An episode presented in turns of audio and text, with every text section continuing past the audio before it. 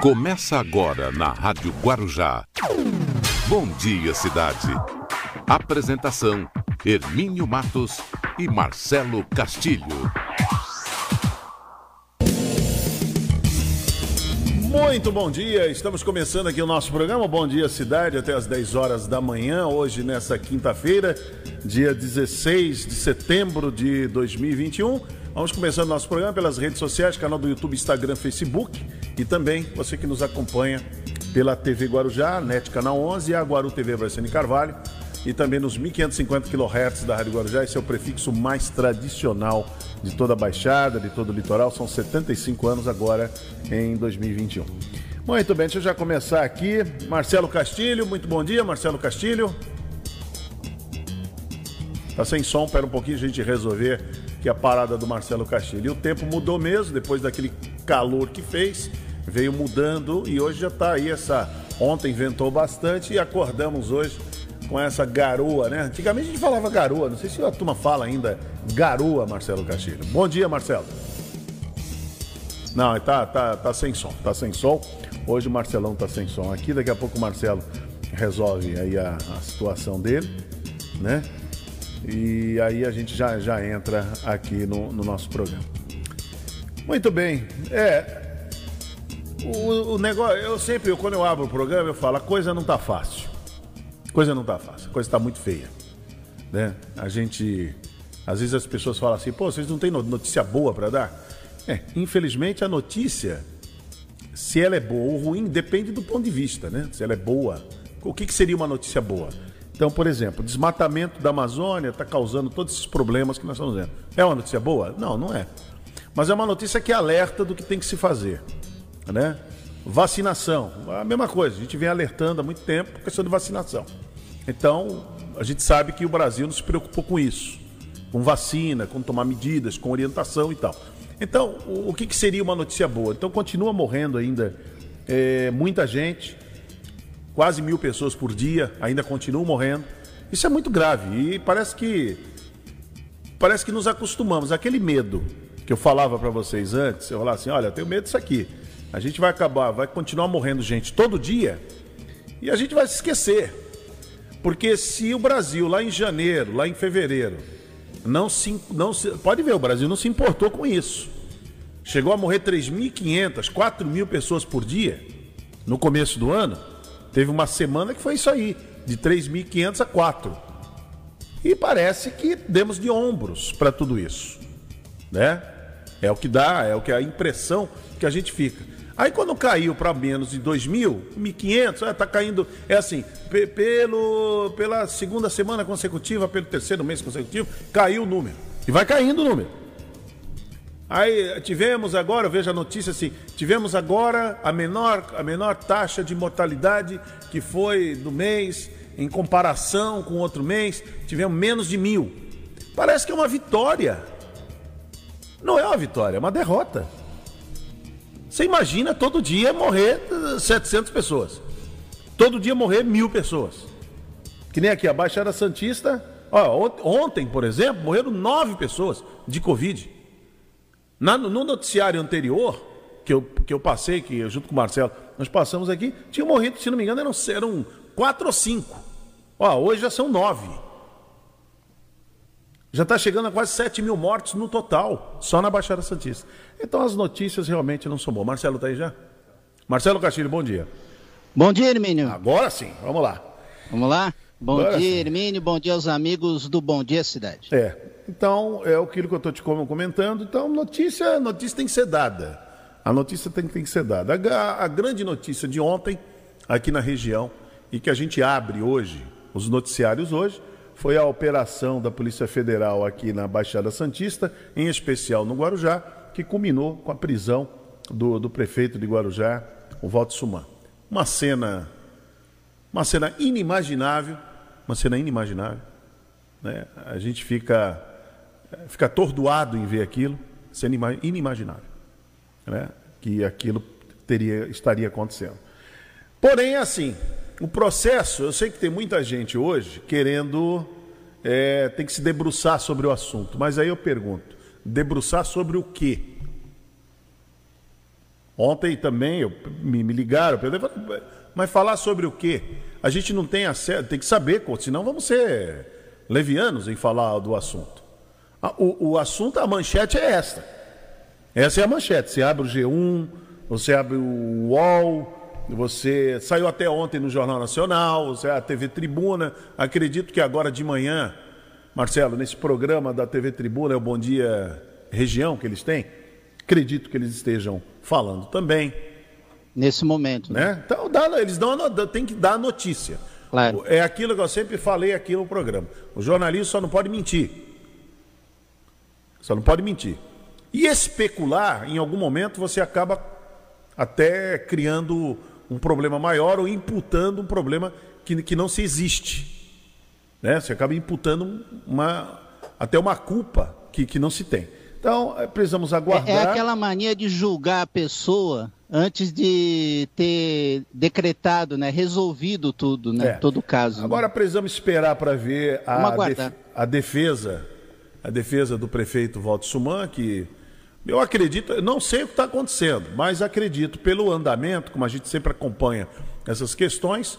Hoje deve ter audiência de custódia, deve ser isso. Sim. Né? Tem audiência de custódia e tal.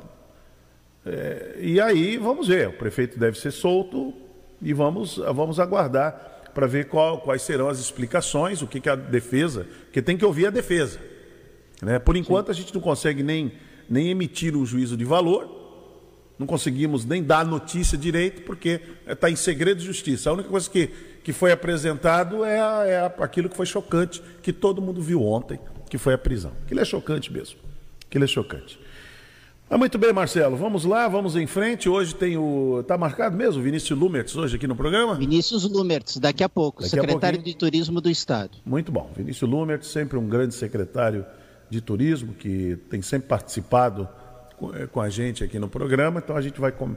vamos fazer uma, uma, boa entrevista aqui com ele. Muito bem, 8 horas e 9 e voltando para os nossos assuntos, que a gente tem mais capilaridade até para poder falar, que aí você tem a materialidade, você viu ontem, a CPI como é, continua dando seu show, né? A CPI continua dando seu show. Não é isso?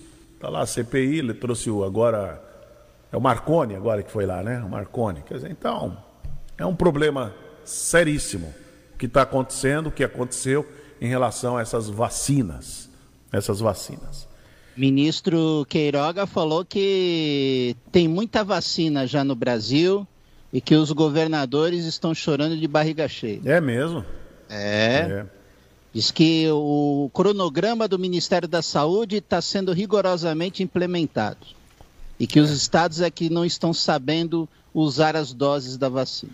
É, eu vi o Queiroga comentando isso ao lado do Fábio Farias. É. E o Fábio Farias ficava cutucando o Queiroga para ele falar, né?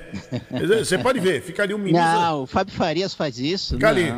Aí, aí o ministro Queiroga tentando explicar a parte técnica do hum. porquê das coisas e o Fábio Farias ali. 200 milhões de brasileiros vacinados. Não, a, a, a população vacinal é de 160 milhões. Então eles estão inventando uns números assim que vai pegar mal para eles depois, que não vai se materializar. Esse é o problema. O importante seria seria se pudesse tudo, tudo se entender, né? Todos se entenderem, porque está envolvida a saúde dos brasileiros. E aí tem agora a questão da terceira dose, que nós já conversamos aqui no programa com o doutor Marcos Caseiro, ele já explicou da importância da terceira dose e nós vamos aguardar para ver como é que fica né, é, toda essa situação. Muito bem, vamos às manchetes do dia? Vamos lá. As principais manchetes do dia. Muito bem, 8 horas e 12. Praia Grande, a Guarda Civil Municipal é acusada de jogar spray em morador em situação de rua que não tinha máscara. Atenção à vacinação. Derruba contágios, internações e mortes. Baixada Santista registra 245 novos casos e 9 mortes por Covid-19 em 24 horas. Diretor da Prevent Senior terá direito ao silêncio na CPI. Em Miracatu, o paraguaio é, é sequestrado e mantido acorrentado pelo pescoço em cativeiro. CPI aprova a convocação de ex de Jair Bolsonaro. Polícia Ambiental resgata mais de 20 aves silvestres de cativeiro aqui no litoral. Câmara retoma a quarentena para juízes e militares. Propaganda eleitoral começa em Apiaí, Cajati e Itaoca para as eleições suplementares do dia 3 de outubro. Ministério Público Federal abre ação sobre pressão do presidente da Caixa. Polícia Rodoviária Federal apreende mais de 500 quilos de maconha dentro de veículo em rodovia em Barra do Turvo. Palavras de Rodrigo Pacheco, presidente do Senado. É hora de pautar a sabatina de André Mendonça ao STF. Às 8 horas e 13, estas são as principais manchetes do dia. E o Bom Dia Cidade já começou pelas redes sociais, canal do YouTube, no Instagram, também no Facebook, nos 1550 kHz da Rádio Guarujá, através da nossa parceria com a Guaru TV para Vicente Carvalho e a TV Guarujá Net Canal 11. Bom Dia Cidade.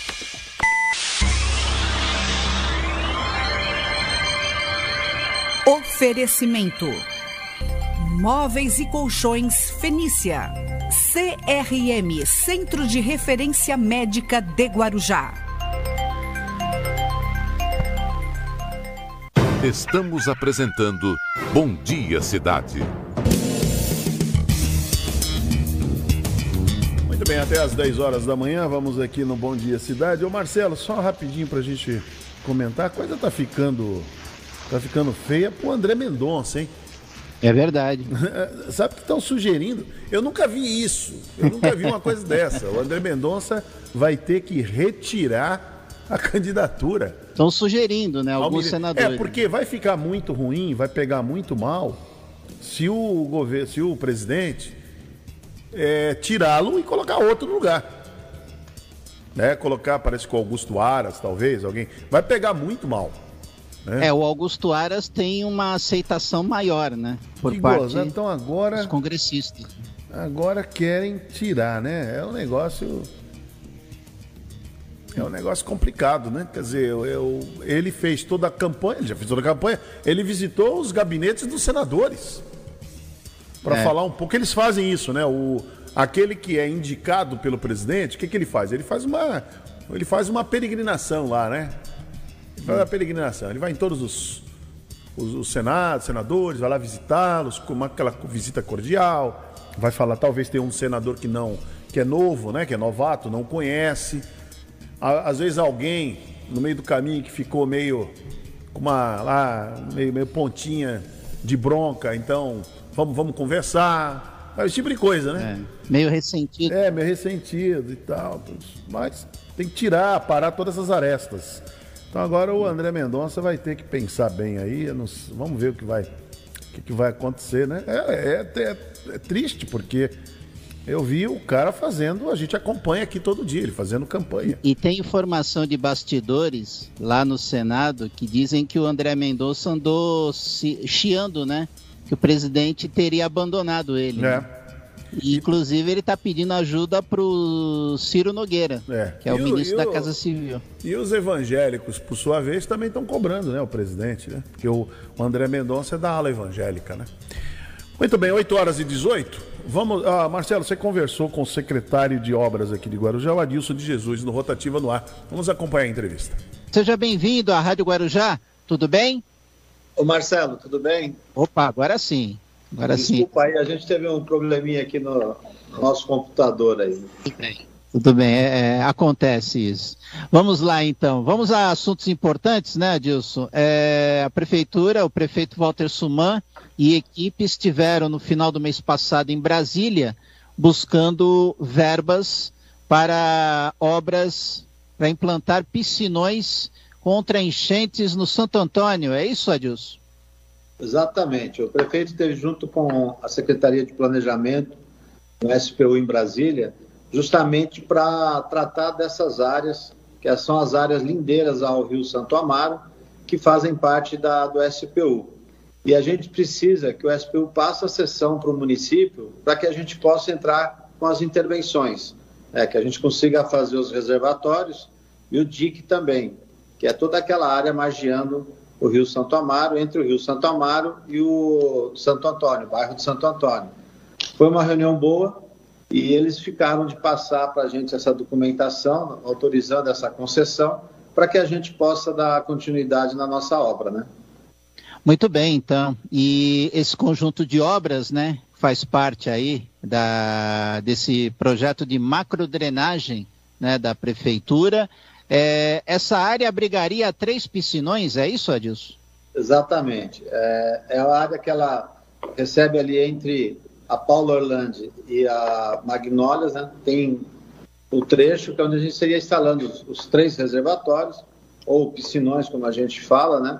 É, justamente para captar toda essa água na grande demanda, quando a gente tem a, a os dois aspectos, chuva forte e a maré alta. Então, esses reservatórios vão fazer a função de pulmões para que eles recebam essa água para depois despejar água no Rio Santo Amaro e, consequentemente, no estuário. Né?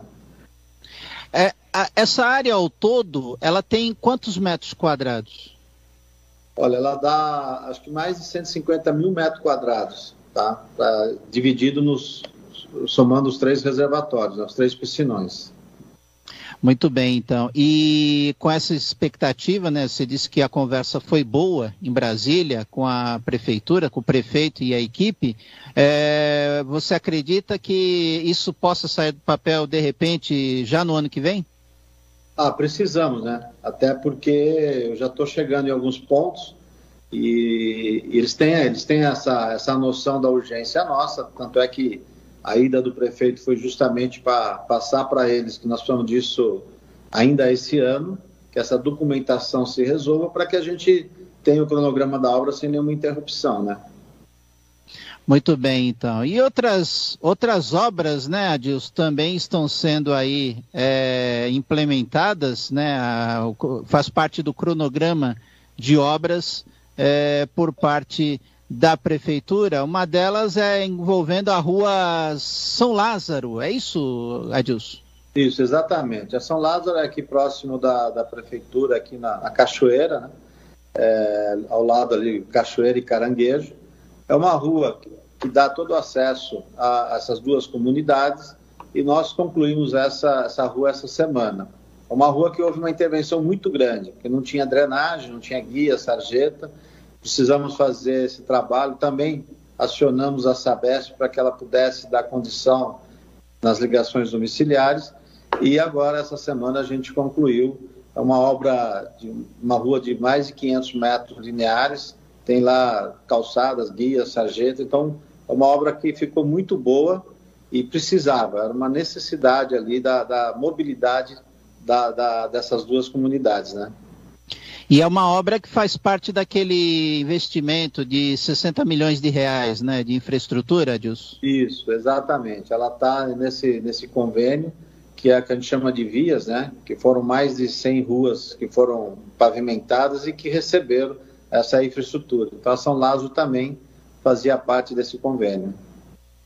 Muito bem, então. Também tem a Avenida Francisco Arnaldo Jimenez, que ganhou um novo canal. É isso, Adilson?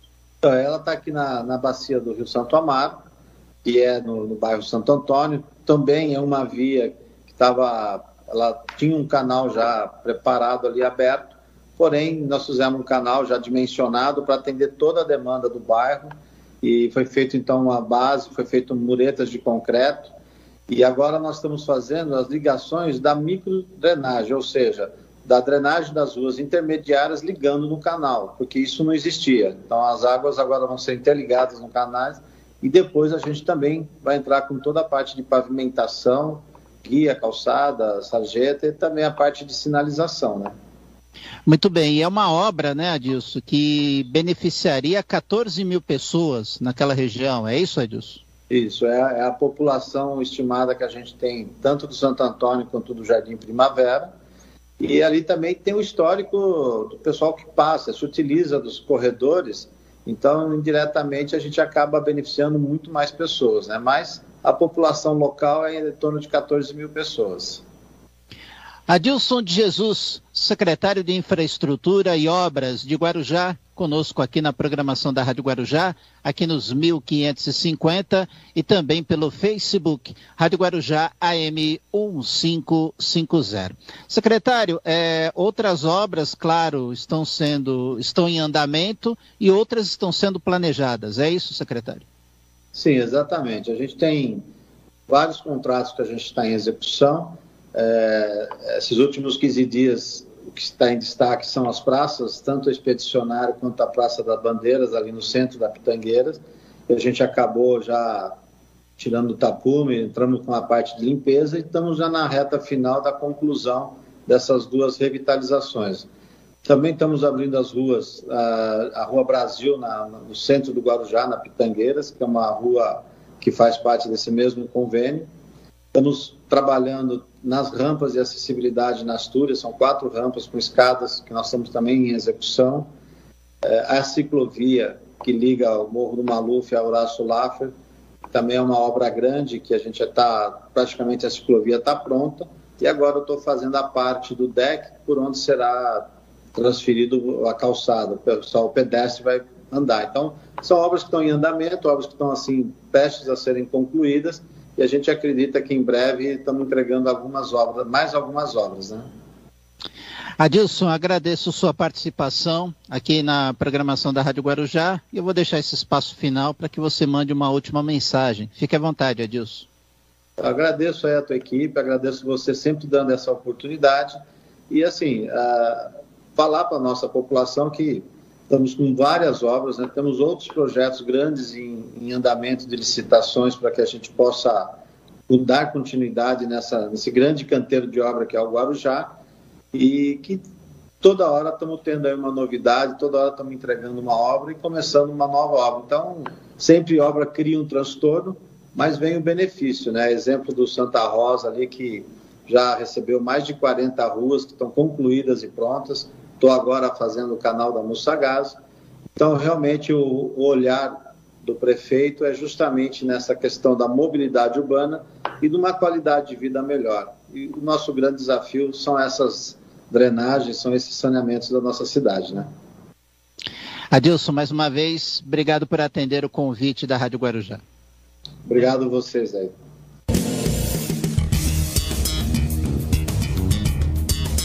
Muito bem, 8h27 aqui no Bom Dia Cidade. Já voltamos, 8h27. Bom Dia Cidade.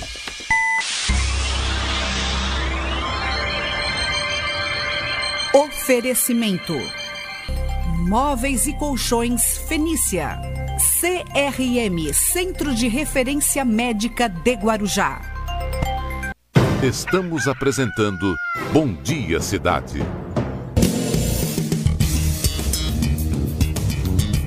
Vamos até as, as 10 horas da manhã aqui no Bom Dia Cidade. E daqui a pouquinho estamos aguardando aí, Marcelo, a sua orientação aí por Vinícius Lumertz, né? Olha, a Baixada Santista registra 240, 245 novos casos e 9 mortes por Covid-19. Então a região soma 168.535 casos confirmados, 6.971 mortes causadas pela doença desde o início da pandemia. Então, aí está. É, não é para se brincar, tem que continuar usando máscara, lavando as mãos, mantendo o distanciamento e não se aglomerando. Que dá, esse tempinho tá assim meio friozinho, mas daqui a pouco volta tudo a chamado normal, né? Volta tudo ao normal. Quer dizer, o normal que essa coisa das pessoas quererem assim baixar muita guarda. E aí é um problema muito sério, né? Problema muito sério. Olha, lá em Miracatu, um paraguai é sequestrado e mantido. A... Não, não é o Paraguai que você está pensando. Viu, Marcelo Cassinho? É. Não é aquele do. Não, não. Não, não é o Paraguai. o nosso é meio. Esse, esse, é verdadeiro, esse é verdadeiro. Esse é verdadeiro. É, segundo informado pela vítima e às autoridades, os criminosos pediam 300 mil reais pelo resgate, mas pretendiam matá-lo mesmo com o pagamento. Ele foi encontrado em Miracatu. Que coisa, hein? Situação. Situação difícil mesmo. Ver a imagem, ele, a polícia cortando né, as correntes né, do pescoço, uma coisa, coisa triste mesmo, coisa muito triste. É, não, é, não é brincadeira. O, falar em. Eu falei, pensei em Paraguai, pensei em esporte. Ontem, o, Marcelo, ontem São Paulo também caiu fora, né? Pois é, né? E o Grêmio também, né? Ah, o Grêmio já era esperado, né? Que coisa, Perdeu de quatro em casa, né? É, o Filipão foi para lá não conseguiu nada, né? Não consegue é, tá, tá engrenar, o, engrenar o time. E o Flamengo continua naquilo atropelando. Teve, to, teve torcida ontem no, no, no Maracanã? Teve? Então, o Flamengo ele tem a liminar, então deve ter tido torcida ontem. É, eu não vi, eu não vi o jogo. Não eu também jogo. não, não é, Mas eu sei que estava tendo essa polêmica, né? Se vai, é. se vai ter jogo. Ali, aliás, Hermínio, é, os 17 clubes da Série A fizeram um manifesto, encaminharam à justiça e, a princípio, a rodada é, a, a liminar dos clubes que obtiveram essa liberação de estádio para torcedor, ela foi revogada a princípio. É, então vamos aguardar as próximas horas, porque vai haver. É, o Flamengo com certeza vai recorrer da sentença. Os clubes que tiveram essa vitória na justiça, eles vão tentar reverter a situação. Então, até o final de semana, não se sabe se vai ter a rodada do Campeonato Brasileiro. Que situação, hein? Pois é. É. Porque você vai estar de folga, baixinho, então? É isso? De folga? Ai, baixinho tá deve estar tá rezando, hein? Você tá contando com a folga aqui. o, o Santos não jogou ontem, né? Não. Não, jogou terça-feira, foi desclassificado pelo Atlético Paranaense. Que isso, Marcelo. Ah, nós já comentamos aqui também. Já, já comentamos, já. Já era esperado. Era esperado, já? Já era esperado.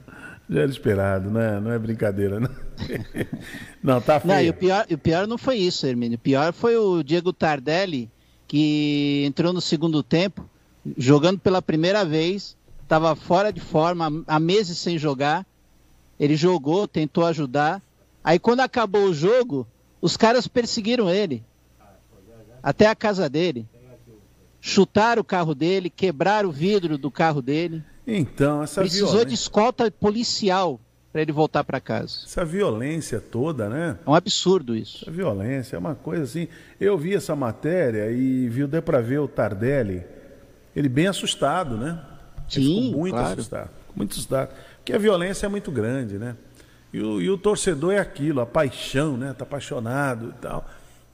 É, mas tem torcedor que não é bem torcedor, é, né? não deveria, não deveria disso, ser. Né? O, é assim, o momento que o clube está passando é um momento difícil, ainda não conseguiu se encontrar. Sim, claro. O jogador não tem culpa. O jogador não está rendendo. O Santos está a dois pontos do rebaixamento. Então, agora, precisa a diretoria fazer alguma coisa. Já falei aqui, não tem. Ó, não existe milagre, né? O negócio de pegar. Eu já ouvi muitas essas expressões. Você pega um limão e faz uma limonada. A limonada vai sair uma, daquele jeito, né? Vai sair uma garapa mesmo. Então não tem, não é uma limonada. Com limão, quando fala, é logicamente que é uma força de expressão, né? Um, uma metáfora, você dizer assim, ah, faz um, pega um limão, faz uma limonada. Mas não fica uma limonada boa, fica aquela água turva, vai ficar uma água, né? Uma água com gotas de limão. Não vai ser uma limonada para valer. Então não tem como. Se o time não tem jogadores suficiente e um plantel legal, então fica, fica difícil. Fica é, muito mas aí, mas aí entra o outro problema, é a questão financeira. É. Para conseguir reforçar esse time. Então, vai depender mais desse grupo e do novo treinador mudar a situação. É, não é fácil não, hein? Quer dizer que o Santos está com problema, problemas financeiros? Oh, desde as últimas gestões. É. Mas a se maioria, fosse uma empresa, Marcelo, a viu, maioria dos se fosse times... uma empresa, é. É, estaria quebrada, falida. Mas a maioria dos times no Brasil, eles estão assim, né? Exatamente. Com problemas. A pan... a, quer dizer, era assim, eles já vinham com esse problema, certo? Isso. Já vinham, há muito tempo. Aí quando veio a pandemia, porque enquanto tinha torcedor, você vai entrando um. Entra um pichulezinho, você paga, paga uma conta, paga outra, mas você tinha torcedor. Agora, sem torcedor, sem torcida, Aí para o, o time encontrar, né, é muito difícil. É muito difícil. Não, não é fácil, não. É, tem a, a cota da, das TVs, mas tem que administrar bem essa cota, né? Senão, que também, também elas não, não some, são, né? Não, é, não, não são suficientes, né, para bancar é. o time. Essas cotas não são suficientes para bancar o time durante o, o ano inteiro. Muito bem, Marcelo. Olha, 8h37, o nosso convidado já está por aqui com a gente. o secretário de Turismo aqui do Estado de São Paulo, Vinícius Lumertz, que vai conversar com os ouvintes aqui da Rádio Guarujá, nos 1550 kHz, pelas nossas redes sociais, canal do YouTube, Instagram, Facebook, a página no Facebook. Estamos ao vivo em imagem, Rádio Guarujá M, é, Rádio Guarujá M550, e a nossa parceria com a Guaru TV para Vicente Carvalho e a TV Guarujá para NET, canal 11. Estamos ao vivo. É aquela história que eu sempre falo, que é o rádio que virou TV, né? Acho que está até meio demodê isso que eu estou falando, mas é isso que aconteceu com o rádio. Quem diria, né? Hein, Marcelo? A gente começou é há muito tempo aí, quem diria um dia imaginar que o rádio seria isso. A gente está acostumado, nós nos acostumamos a fazer quem, o rádio. Para quem apostava no, no fim do rádio, o rádio se reinventou. o rádio se reinventou, novo. é verdade, é verdade. Muito bem, vamos falar de algo bom que está, é, como a gente sempre teve essa, essa noção, a gente sempre teve. É, é esse, essa garantia mesmo de que o turismo, essa certeza, melhor dizendo, o turismo foi o primeiro a sofrer com a pandemia. A gente sabe disso. Nós conversamos, inclusive, o ano passado aqui, quando estava na pandemia, com o Vinícius Lumertz. E o turismo é o primeiro a se recuperar quando as coisas estão se equilibrando. População vacinada, né? o Estado de São Paulo dando exemplo na questão da vacinação desde o começo, bom lembrar, deixar bem claro isso, que no estado de São Paulo sempre foi muito levado a sério essa questão da, da vacinação, da, do, das medidas de proteção, máscara, distanciamento, não se aglomerar, lavar bem as mãos. Isso nós vimos aqui, o estado de São Paulo, o governador João Dória sempre trabalhou, o Rodrigo Garcia, sempre eles trabalharam, o vice-governador, muito sério, o secretário de saúde, agora o, o Jean Gorestein, então o Germa também, ele era, é, eles eram sempre muito sérios, sempre até são muito sérios, até demais em relação. E não pode ser diferente que está envolvida a saúde, que é um bem muito precioso, e a vida das pessoas, que, só, que é muito mais preciosa. Então, e o turismo se recupera muito rápido, muito rápido mesmo, porque as pessoas querem visitar os pontos turísticos. O estado de São Paulo é muito bem servido por isso. E, e Mas... é uma grande expectativa da economia que o turismo consiga né, dar essa resposta também para a economia. Né? Muito bem. Marcelo, vamos lá, com o Vinícius Lumer, secretário de Turismo aqui do Estado de São Paulo. Muito bem, então. Primeiro, eh, desejar bom dia, né? Agradecê-lo por atender o convite da Rádio Guarujá, secretário. E já emendar a primeira pergunta, é, sobre a Secretaria de Turismo e Viagens, que lançou na última semana a Central do Investidor para orientar quem deseja investir no turismo e também quem precisa de crédito. Secretário, o senhor poderia explicar como funciona e como ter acesso a essa central? Bom, primeiro, obrigado, Hermínio. É, obrigado, Mar... obrigado, Marcelo. Obrigado, Hermínio. É uma alegria estar de volta com vocês e estar num outro momento, que é o momento da retomada. Né? Nós que conversamos durante os momentos mais duros, uh, em que nós uh, criávamos protocolos, nós criávamos os grandes programas em São Paulo liderados pelo governador João Dória, pelo Butantan, pelo, você falou do, do nosso querido Gorenstein, enfim, o Dr. Germa antes, né? é, dos nossos médicos do centro de contingência, da maneira séria como nós tratamos, e eu diria de forma exemplar, um problema muito grave. Havia, e houve em determinado momento muita confusão, é, o governo federal criou muita confusão, uma, uma falsa tese de que teria que optar entre saúde ou economia. É algo é, realmente inconcebível, né? porque nós sabemos se a saúde for mal, a economia trava imediatamente, ela não consegue andar. Então não foram só vacinas, né? nós saímos, e não é só o governo do estado, municípios, eh, hospitais privados, confessionais, nós conseguimos sair de 3.500 UTIs para 14.500 UTIs aproximadamente. Ou seja, houve uma reação de contenção e nós não caímos. São Paulo não caiu. E porque São Paulo não caiu, o Brasil não caiu. Nós não precisamos fechar os aeroportos, nós não precisamos fechar as grandes estradas que ligam o sul e o sudeste, que é 80% do PIB do Brasil.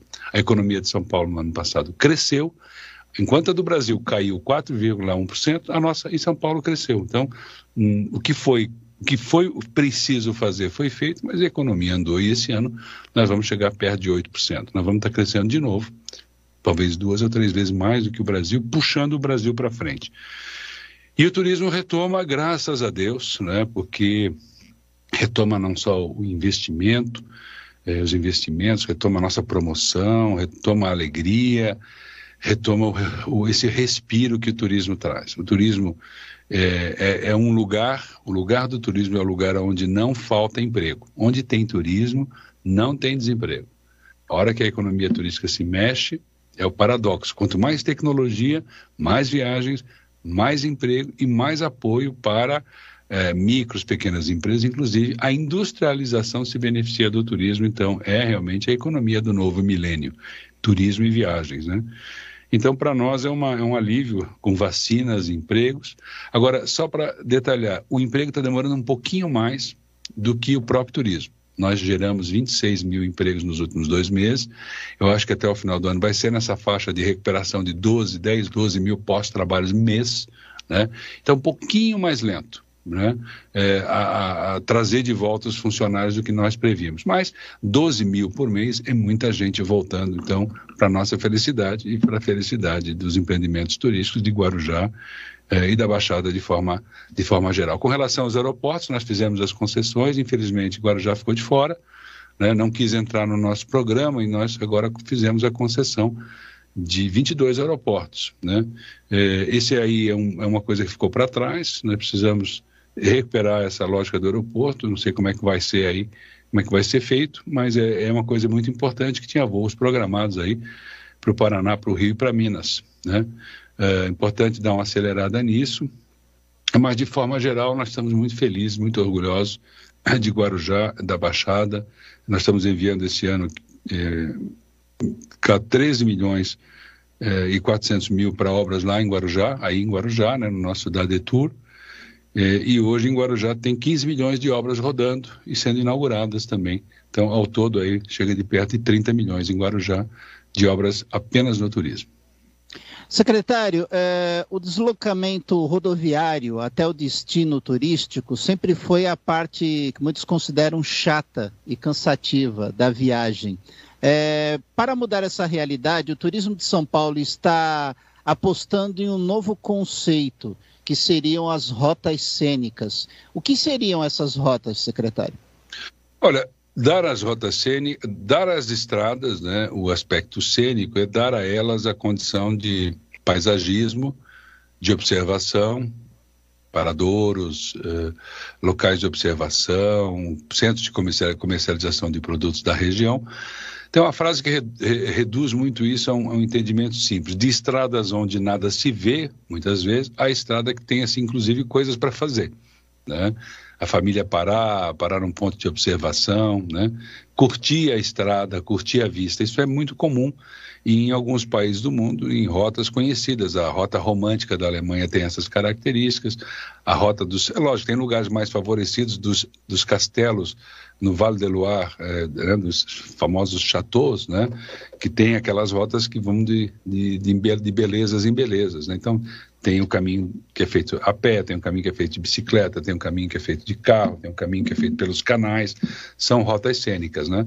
Onde ao longo da estrada e não apenas na chegada se tem é, o aspecto é, lúdico, né, de, de imaginação, etc, etc. Então nós fizemos é, quatro projetos de planos diretores. Um é Mantiqueira, que já está na fase adiantada de plano executivo e agora em execução desses paradores, skywalks, aquelas é, plataformas de vidro, de observação, né?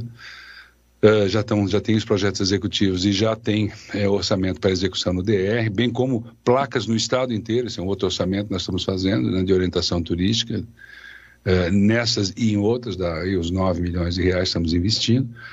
Uh, fizemos o mesmo no litoral norte, né? tá, tá para entregar agora o plano diretor, já entregamos o plano da Mantiqueira, já entregamos do Seguro das Águas.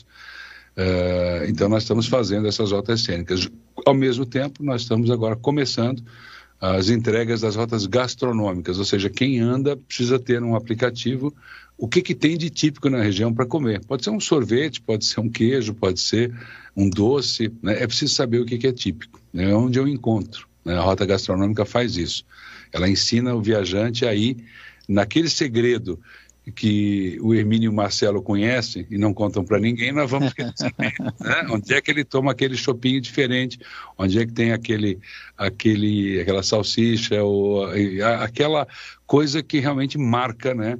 E que as pessoas da cidade muitas vezes sabem e o turista não sabe, ele cai só no lugar turístico comum. A tecnologia e a internet permitem esse tipo de coisa de, de, de rota cênica, mas de rota gastronômica com rota cênica. E também nós vamos fazer as promoções, vamos fazer eventos em todas as regiões, na Baixada também, juntando essa gente numa tipo de uma feira para que se conheçam os chefes, né?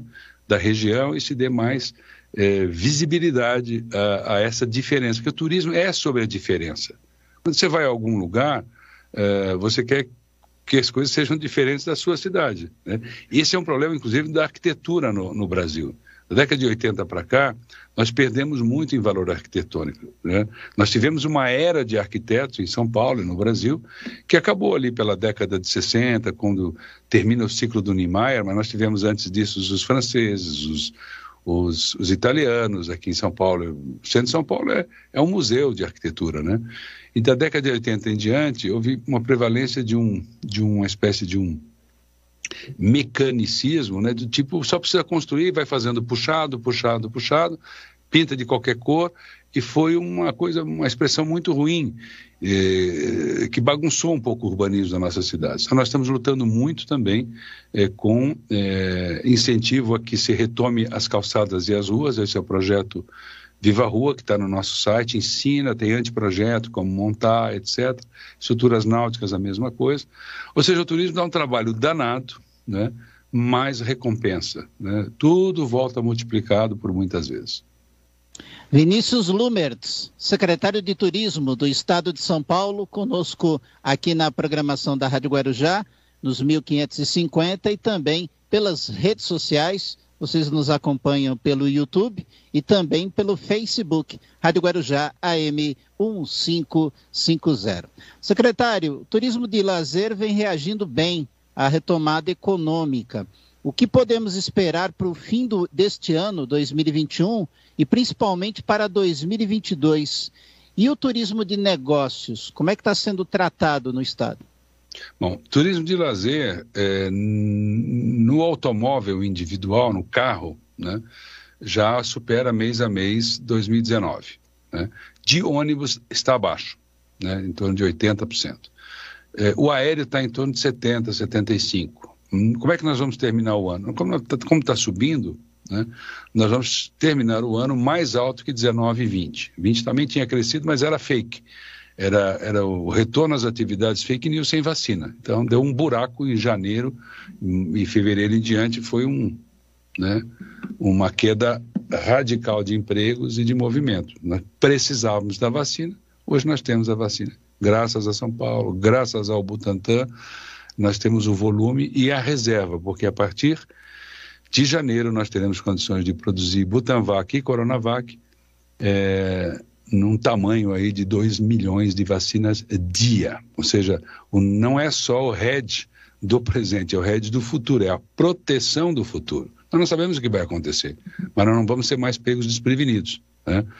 São Paulo vai blindar o Brasil inteiro com vacinas custando metade ou menos da metade do que custam hoje, e vai blindar a América Latina. Nós vamos ser um, um bom Estado e um bom, e um bom país. É preciso ser bom não só para si, porque senão, é, como dizia minha avó, quando o mal do vizinho se avizinha, o nosso mal está próximo, né?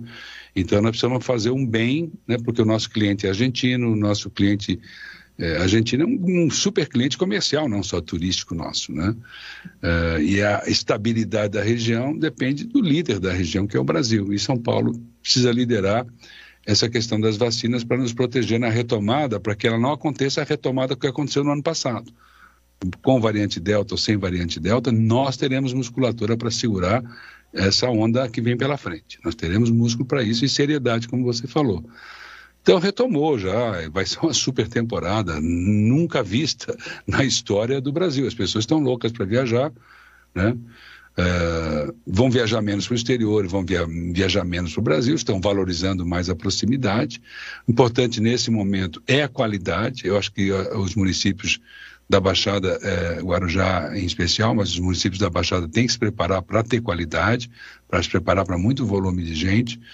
Uh, e o turismo de, de, de, negócios, ele já retomou, é, é, é, a, a, vamos dizer assim, a, plataforma da subida, ela já está muito forte em pequenos e médios eventos. Isso aí voltou tudo. Né? Quem não voltou foram os grandes eventos.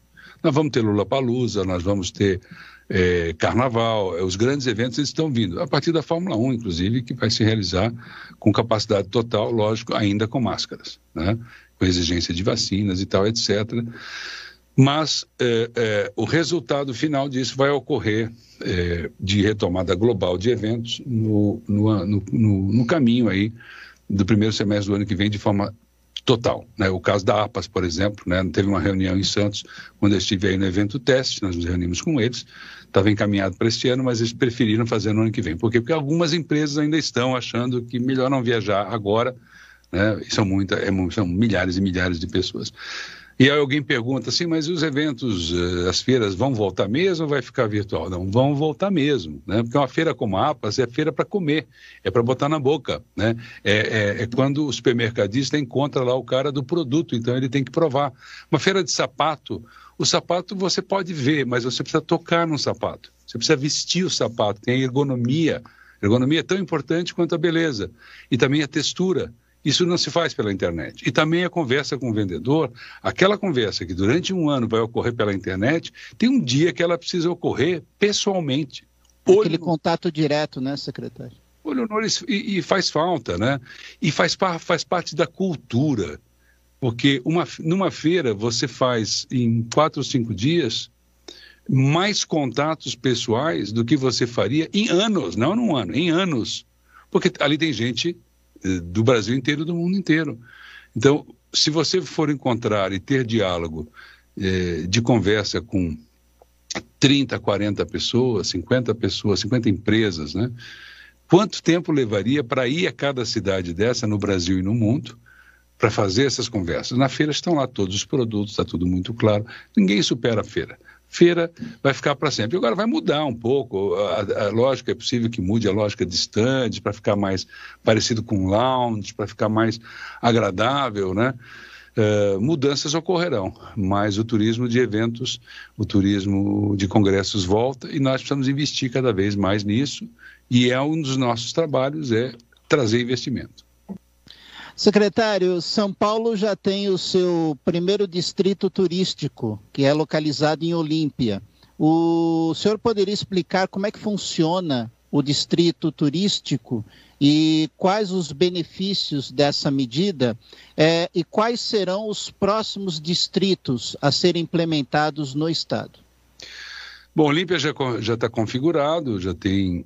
Primeiro teve a lei, depois teve o decreto criando os distritos. E depois teve o decreto que criou Olímpia. Agora falta a posse do conselho. Né? O segundo vai ser Serra Azul, onde tem ali o Hopi Hari, o Wet n Wild, tem o, o Outlet, ali tem 10 para 11 milhões de visitantes já. E aí nós estamos querendo projetar 30 milhões, né? trazendo mais investimentos. Ali, no Serra Azul, que é o próximo, já vão ser, eh, na inauguração, deverá ocorrer, no lançamento, deverá ocorrer no mês, mês que vem, é, vai ser, vão ser declarados lá 1,8 bilhão também de novos investimentos na, no prolongamento do, do outlet e do, de um negócio novo que chama-se Adventure Mall. É um, um, um, outlet temático com atrações. Né? E um outlet externo de um milhão de metros, pistas de automóvel, de testes, várias coisas desse tipo e um plano diretor para captação de investimentos estrangeiros. Então aí já começa a explicar o que, que é. Né? O que, que é? Para as pessoas entenderem, Orlando é um, um distrito turístico. Para as pessoas entenderem, Cancún é um distrito turístico. Os distritos tradicionais eram industriais. Nós temos vários distritos industriais em São Paulo. Né? Você tem regiões onde tem é, uma série de indústrias, onde tem é, é, a infraestrutura de água, de, de, energia, né, toda vocacionada para isso. Então, é um, é um polo industrial. Nós estamos fazendo isso para turismo. Né? Uh, e aí se cria é, uma, uma, uma, um polígono, se define um polígono. No caso aqui do, do, do no caso de Olímpia, é o próprio município. No caso do Serra Azul, são quatro municípios, 30 milhões de metros quadrados. Né? Uh, e aí se define a adequação de um plano diretor de turismo e aos planos diretores dos municípios. Né? Se define o que vai lá dentro, como vai funcionar e a projeção ao longo do tempo para ter cada vez mais visitantes com impacto nacional e internacional. Né? Se cria um conselho onde o Estado passa a ser membro. Aí o Estado não é aquela, aquela entidade que os prefeitos ou o prefeito tem que ir lá pedir favor. Não. O distrito ele existe com a presença de iniciativa privada, governo estadual e governo ou governos municipais. No caso Serra Azul, são quatro prefeitos, em Olímpia, um prefeito. Né? Tem um plano para ser executado. E esse plano tem que ser e, e será assumido pela sociedade. Né? Então, é, o Conselho de Olímpia vai tomar posse dia 27 aqui no Palácio né? é, já com membros do Estado. Né? É, então, por exemplo, os problemas, sei lá, de, de viários, problemas de meio ambiente, todos serão tratados dentro do próprio distrito. Não precisa pedir para o governo. O distrito também é do governo estadual. Todos são do distrito. Né? Por que, que interessa ao Estado um polo turístico? Porque vai aumentar imposto e emprego.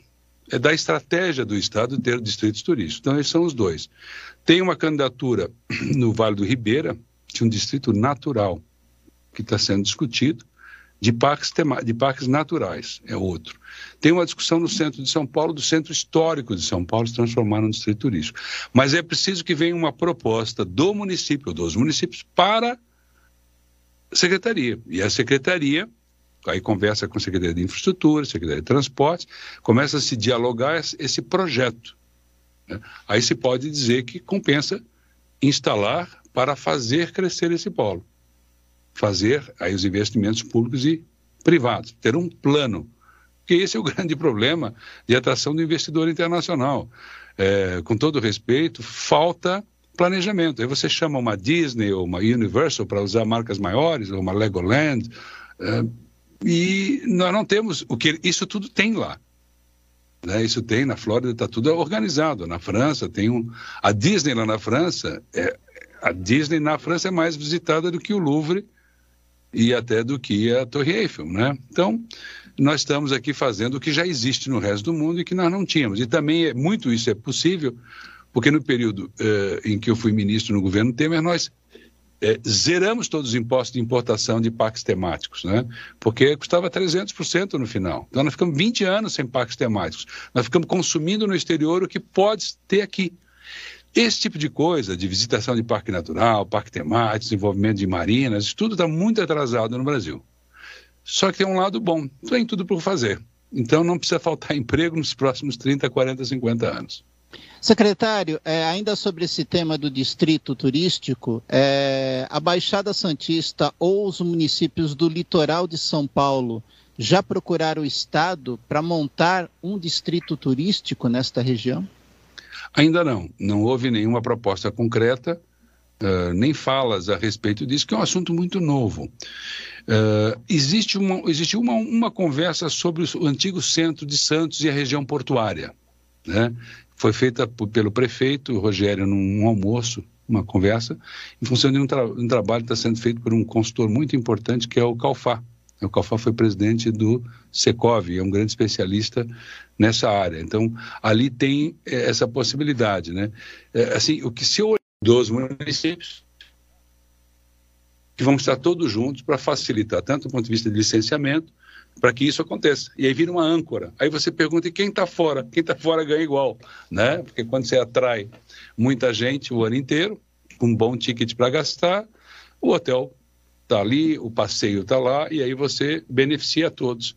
O que não pode é ser exclusivista, tem que pensar em um distrito que faça uma grande diferença, que tenha atrações, né? que tenha coisas para as pessoas fazerem que gerem essa movimentação. A posição da Baixada é muito favorável, né? porque é, tem o maior centro consumidor é, para sete dias por semana o ano inteiro, que é a, a grande região metropolitana de São Paulo. Secretário, é, muito obrigado por atender o convite da Rádio Guarujá. Se pudéssemos, nós conversaríamos dias e dias sobre turismo e eu faço até questão, se o secretário estiver aqui na região e quiser que eu acompanhe para indicar lugares, nós também faremos isso, mas eu tenho certeza que a secretaria tem muito mais capacidade do que nós de descobrir não. esses lugares. Muito obrigado, secretário. Não, tem, não vocês que estão aí, que nós estamos aqui para ouvir e para sermos parceiros. Muito obrigado, secretário. Até a próxima. Obrigado, um abração a todos. Abraço meu, abraço do nosso João Dória, toda a nossa equipe aqui do Palácio. Hermínio Matos. Muito bem, 9 horas e 3 minutos. Está aí o Vinícius Luberts, secretário de Turismo do Estado de São Paulo. 9 horas e 3, aqui no Bom Dia Cidade. Bom Dia Cidade.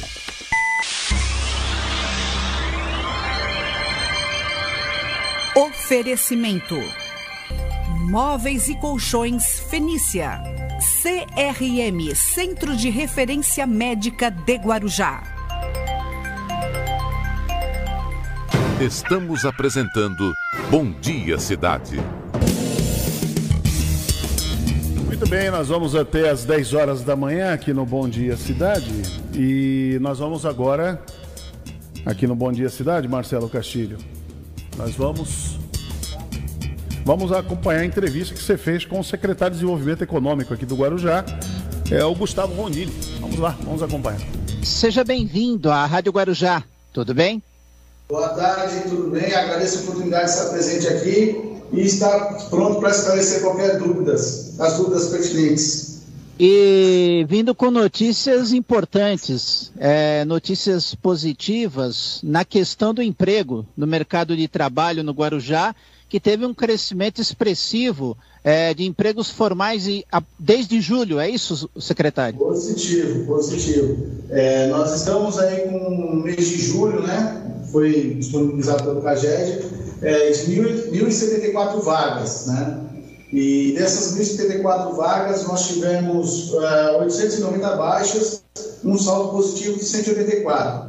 Mas o que é importante ressaltar aqui é que ao longo do tempo, desde o início da gestão do governo Walter Suma, nós tivemos um déficit muito grande no ano de 2017, de 1.500. E todo ano nós vemos é, é, é, como posso dizer, chegar de forma gradativa na forma positiva, né? E conseguimos agora alcançar, é, em, em, em 2017 nós estávamos com 1.500 vagas negativas.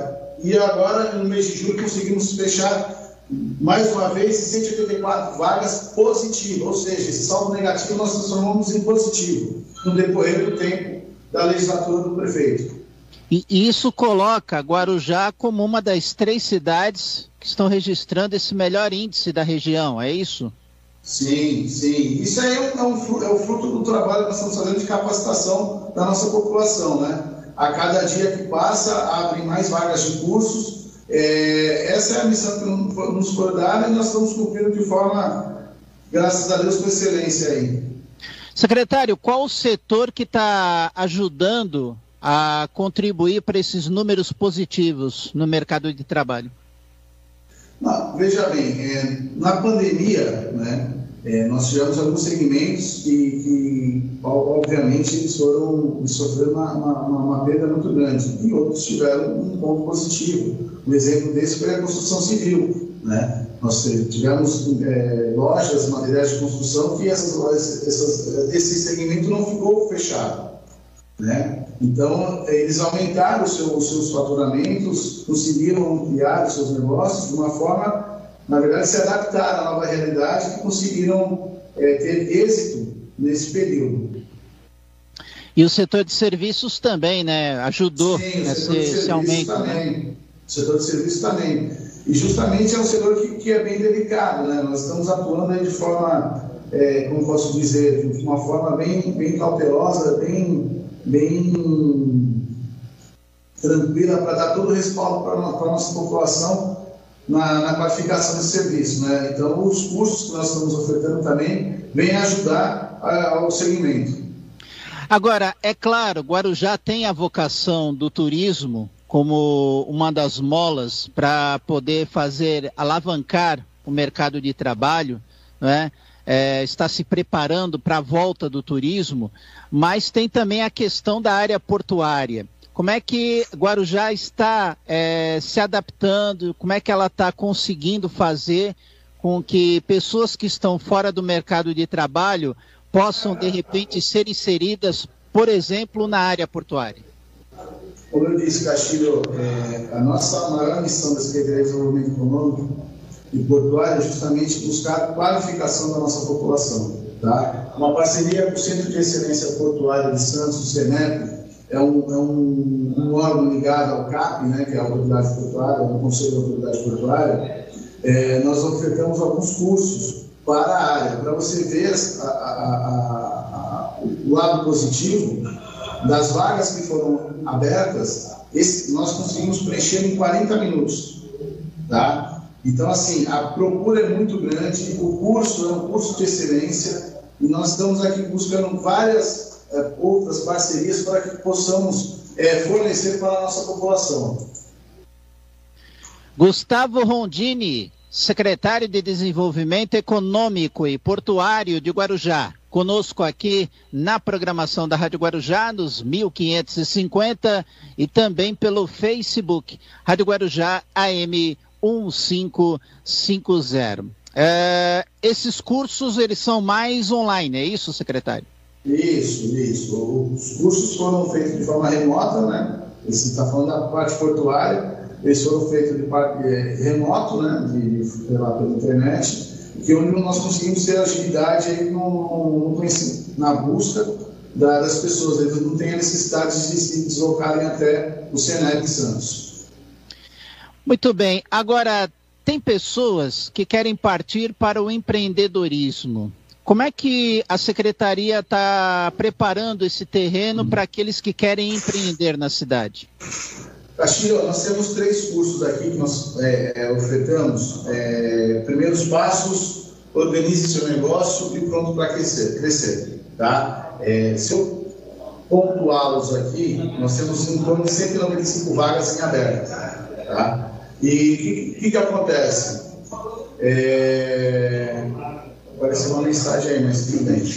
É, vamos lá. É, hoje, atualmente, nós estamos com 195 vagas em aberto para esses três cursos. Primeiros passos, é, organize seu negócio e pronto para crescer. Isso daqui é, nós estamos buscando uma pessoa que quer fazer o empreendedorismo na sua casa e que ele cresça de forma organizada, porque assim nós temos que buscar a formalidade dessas pessoas tanto para ela, a pessoa tem benefícios em formas de conquistar é, tipos de crédito no Banco do Povo, ela consegue benefícios sendo formalizados do que ela ficar na informalidade.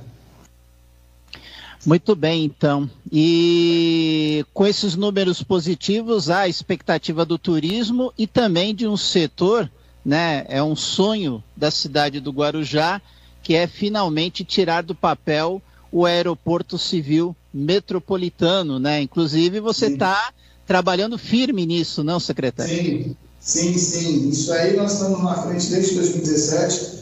Em uma breve síntese, eu falo com, com muita propriedade que a, a, a, a função do gestor é justamente saber o momento certo de, às vezes, dar um passo para trás para avançar 20 para frente. E isso daí aconteceu quando o prefeito teve a, a inteligência de, de, de retroagir com a questão da concessão do aeroporto e realizar a contratualização junto com a Infraero.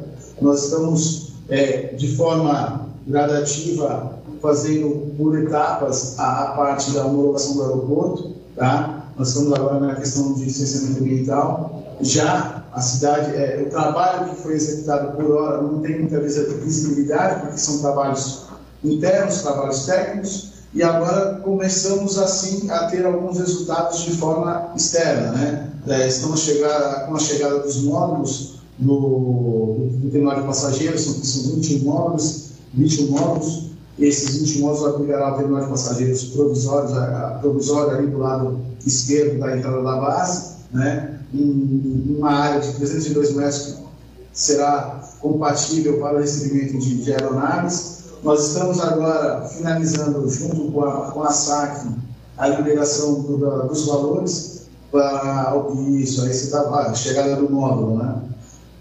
Deu um trabalho para passar isso daí, viu, Castilho? Você não faz ideia. Eu imagino, viu, secretário? É, e a gente agora está buscando a liberação do dinheiro, já que até o final do ano nós acreditamos que tenhamos êxito nessa, nessa missão. Muito bem, então. É, o secretário acredita que é, esses módulos no total cheguem até o ano que vem? É isso? Não, os módulos, os módulos, os 20 módulos, eu acredito que dentro de uma semana já chegam todos. Perfeito. E aí agora nós estamos buscando a disponibilização do dinheiro da SAC da Secretaria Nacional da Aviação para fazer o cercamento de pista, a instalação do TPS e a, e a sinalização lá da pista também. Isso daí já nos permite a homologar junto à ANAC, a Agência Nacional da Aviação Civil. Perfeito. E no início de operacionalização desse aeroporto, seria o que? Voos domésticos, é isso? Então, a, a, princípio, a princípio nós, nós estamos trabalhando com a aviação executiva, mas já está certo, já com algumas companhias aéreas, já fizemos uma intermediação, inclusive temos até de forma oficial a, o interesse da Companhia Azul de operar. A Companhia Azul ela opera com um, um avião Caravan, né, menor, que ela abriga em torno de 12 a, a 20 passageiros, depende da sua aeronave. Essa aeronave já estaria apta a, a, a pousar né, aqui no, no, no, nosso aeroporto, após a sua homologação, deixar isso bem claro. E hoje, hoje nós temos uma unidade militar, porém, nós já estamos tratando da homologação junto à ANAC. Muito bem, então. É, então temos que aguardar um pouquinho mais, mas pelo menos estamos percebendo que está saindo do papel esse aeroporto, não, secretário? Sim, Castilho, assim, é, é, uma coisa que a gente tem que deixar bem claro que assim, a grande parte desse trabalho ele é feito de uma forma que não tem muita visualização, né? Ele é um trabalho, vai, vamos dizer assim, técnico, que não tem muita visibilidade. Agora sim que está, nós estamos começando a ver algumas coisas com relação à, à parte de, de, da chegada dos, dos, módulos. Logo, logo nós vamos ter a, a construção do cercamento operacional da, da pista, né? Então, assim, essa é uma apresentação 3D do, terminal de passageiros. Isso daí que, a, que será montado né, com, os, com os 20 módulos o terminal de passageiros. E assim, a visibilidade do trabalho que foi feito nesses últimos 12 meses, vamos dizer assim, o resultado é agora. Tá? Então você vê que aos poucos a chegada dos módulos, daqui a pouco vai ter reforma na pista, então você vê que as coisas estão acontecendo. Isso tudo são os requisitos que nós temos que cumprir para a homologação na ANAC. Tá? Então, o que é isso? Para nós, de fato, nós temos o aeroporto. Então, assim, essas obras de reparo, cercamento de pista, a sinalização da pista, nós precisamos montar isso, executar isso, e aí sim darmos entrada na ANAC no pedido de homologação do aeroporto. Nós acreditamos, o Castilho, muito tranquilamente, de uma forma muito transparente, nós acreditamos no primeiro semestre do ano que vem, tá? Nós acreditamos nisso. Só que assim, obviamente, nós nós estamos em algumas questões que nós estamos é, é, ainda trabalhando, que é a questão do licenciamento ambiental para essa primeira fase, que nós ah, é, dependemos de análise de órgãos reguladores, como por exemplo da CETESB. Nós estamos fazendo a nossa parte, a nossa lição de casa, mas ainda nós dependemos de terceiros, de agentes reguladores. Mas isso está tudo no cronograma. Mesmo assim, nós acreditamos que no primeiro semestre nós estamos operando com o aeroporto de Guarujá. Secretário, eu agradeço sua participação aqui na programação da Rádio Guarujá e quero deixar esse espaço final para que o secretário possa mandar uma última mensagem. Fique à vontade. Castilho, eu quero agradecer a atenção que você sempre teve comigo desde a época de Câmara, muito obrigado. É, estar, me colocar sempre à disposição. Eu acho que ó, esse é, é uma, é uma marca do, do governo Walter Sumano, do prefeito. Ele justamente ele, ele coloca para todos a, a, o diálogo, né? E a porta da Secretaria de Desenvolvimento está, Portugal está aberto para todos. Nós estamos aqui justamente para atender a população. Esse é o nosso trabalho e executar nosso serviço da melhor forma possível. Tá bom? Eu me coloco à disposição sempre que precisar, viu, Castilho? Você é um cara que tem o meu respeito. Muito bem, está aí a entrevista, Marcelo Castilho, que você conversou, é importante, porque os projetos devem continuar, né? Tem que continuar, está aí a questão do, do aeroporto, que é tão que a gente tem comentado aqui, que é tão aguardado, né? Tão aguardado para esse desenvolvimento, para geração de emprego. Então, em, apesar de qualquer coisa, tem que estar tá aí o aeroporto funcionando. Marcelo, você também conversou com a Débora Galvão, que é secretária de Educação lá de Peruíbe. Então vamos acompanhar essa entrevista também do Marcelo Castilho. Secretária, boa tarde. Seja bem-vinda à Rádio Guarujá. Tudo bem? Oi, boa tarde, Marcelo. Tudo em ordem, graças a Deus. Espero que a gente tenha um dia bem caloroso, embora com muito frio. Aqui Peruíbe está frio, tá? É, como, como em toda a região, né, secretária? Tá um friozinho aí para o pessoal curtir aí, quem sabe no final de semana. E, secretário, o assunto é educação, né? Durante essa pandemia e os municípios ensaiando o retorno às aulas presenciais. Como é que a cidade de Peruíbe está se preparando para isso, secretário?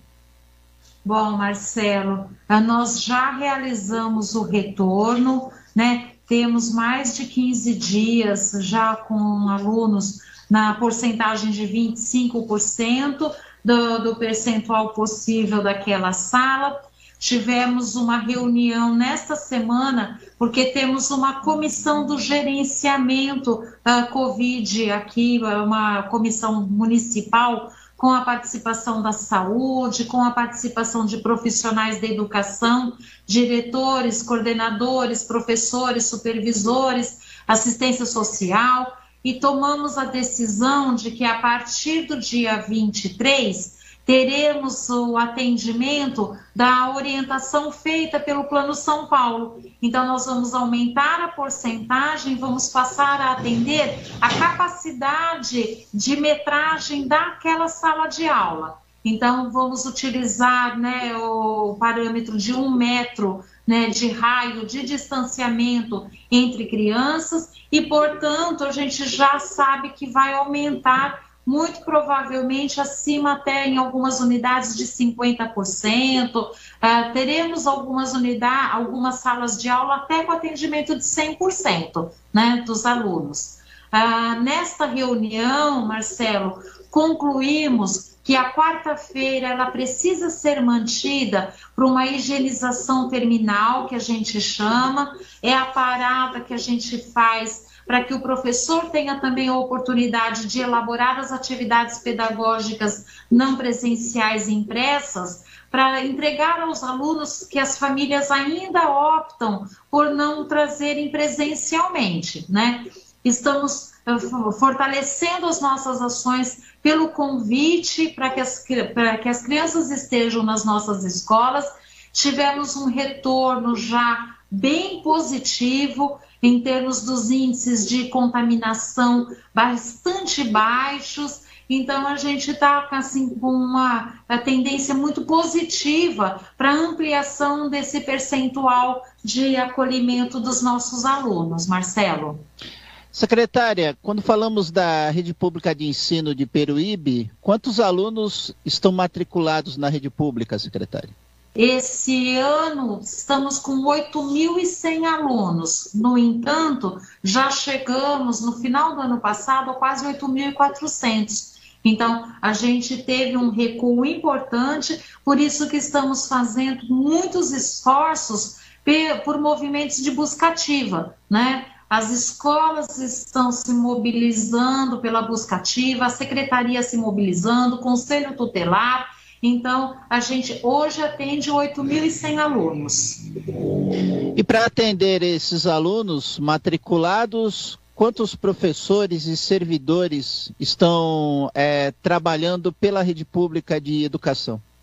Nós temos é, aproximadamente 600 professores né? São 593, o dado mais atualizado, e temos 200 e poucos servidores. Ah, lembrando que nós também atuamos com servidores, com funcionários de empresas terceirizadas. Então, do quadro próprio do município, cerca de 810 pessoas.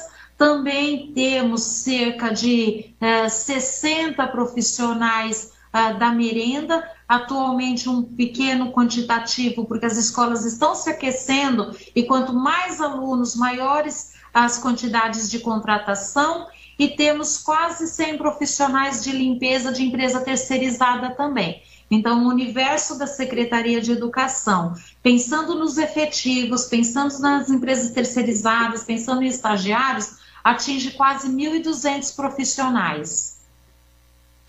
Débora Galvão, secretária de Educação de Peruíbe, conversando conosco aqui na programação da Rádio Guarujá, nos 1550, e também pelo Facebook, Rádio Guarujá AM 1550. Um, um dos fatos importantes para organizar a, o calendário escolar de um município, secretário, é a questão do conteúdo programático, né, por parte dos professores. Com essa pandemia, com os dias parados, esse retorno, é, a secretária entende que esse conteúdo programático ele pode ser é, cumprido dentro do prazo é, do ano letivo ou será necessário, de repente, a instituição de aulas extras, de reposição de aulas durante esse período? Marcelo, ah, nós temos convicção que o prejuízo da aula presencial ele é enorme, né? Se acreditássemos que não, não há prejuízo algum, é, entendo que estaríamos muito equivocados. A aula presencial é importante, então a, o afastamento do aluno, evidentemente que tem prejuízo. Nós não acreditamos que a única maneira que tem pela recuperação é recuperar conteúdo num único ano letivo. Né? Ah, aqui no município de Peruíbe, nós fizemos uma consulta ao Conselho Municipal e definimos que a gente vai ter o período até 2022 para desenvolver ações da recuperação deste processo ensino-aprendizagem.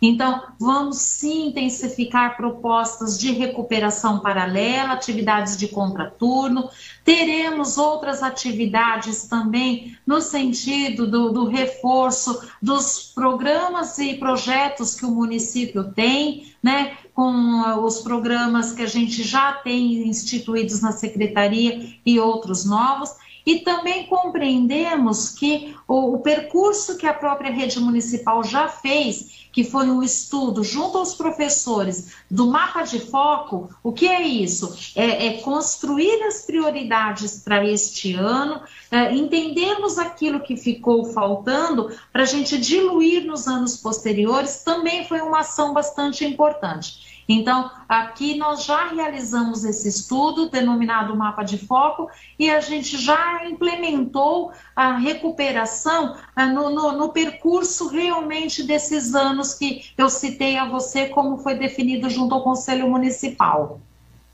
Perfeito, então. É, secretária, quantas unidades de ensino fazem parte da rede pública da cidade de Peruíbe? Desculpa, Marcelo, acabei não te ouvindo. Fez é, Quantas unidades, quantas escolas fazem parte da rede pública de ensino da cidade? Nós temos 38 unidades escolares e duas unidades conveniadas, né? Ah, então, a gente tem hoje 40 ah, locais que atendem crianças de 0 até 14 anos aproximadamente. Temos apenas três escolas do ensino fundamental, etapa final. A, a, nossa grande maioria de atendimento é realmente a etapa inicial do ensino fundamental e a educação infantil, que é a, a, a gerência própria municipal mesmo, né? Secretária, eu agradeço sua participação aqui na programação da Rádio Guarujá e como última pergunta, é um assunto até importantíssimo também na área da educação, essa questão de vagas em creches. Como é que está essa questão das vagas em creches no município, secretário? Nós temos sempre um plano uh, de ampliação. Uh, por exemplo, fizemos a entrega este ano da, da construção de uma escola nova, né? não apresentamos ainda as vagas à população, porque estamos reformando uma outra unidade escolar que está acolhendo esta, que esta escola nova acolheu esse quantitativo de alunos. A partir do ano que vem, já teremos a oferta dessas vagas eh, prontamente, a partir de fevereiro, acredito eu, em torno de 240 vagas novas na região da entrada da cidade. Também fizemos a entrega uh, de uma nova unidade na, no, no, no, bairro Santa Isabel, denominada EMEI Serra do Mar. Fizemos a ampliação da EMEI Caraminguava 4, fizemos ampliação da EMEI Caraguava 2 e fizemos ampliação da EMEI Vila Romar. Temos hoje uma condição bastante mais tranquila do que vivíamos antigamente, Marcelo. Temos praticamente, acho que 18 vagas ah, não atendidas apenas. No entanto, a gente faz um monitoramento constante e no transcorrer do ano letivo a gente vai chamando e para o ano subsequente, caso a gente tenha algum aluno não atendido, eles são priorizados no processo de matrícula. A nossa resolução assim estabelece. Nenhuma criança passa de um ano para o outro sem ter a oportunidade de entrar na escola, tá bom? Secretária, muito obrigado por atender o convite da Rádio Guarujá. Muito obrigado. Estou à disposição. Uma boa tarde. Obrigada pela oportunidade e dos esclarecimentos. Muito bem, está aí a entrevista que o Marcelo Castilho fez com a secretária de Educação lá de Peruíbe. 9 e 31. Bom dia, cidade.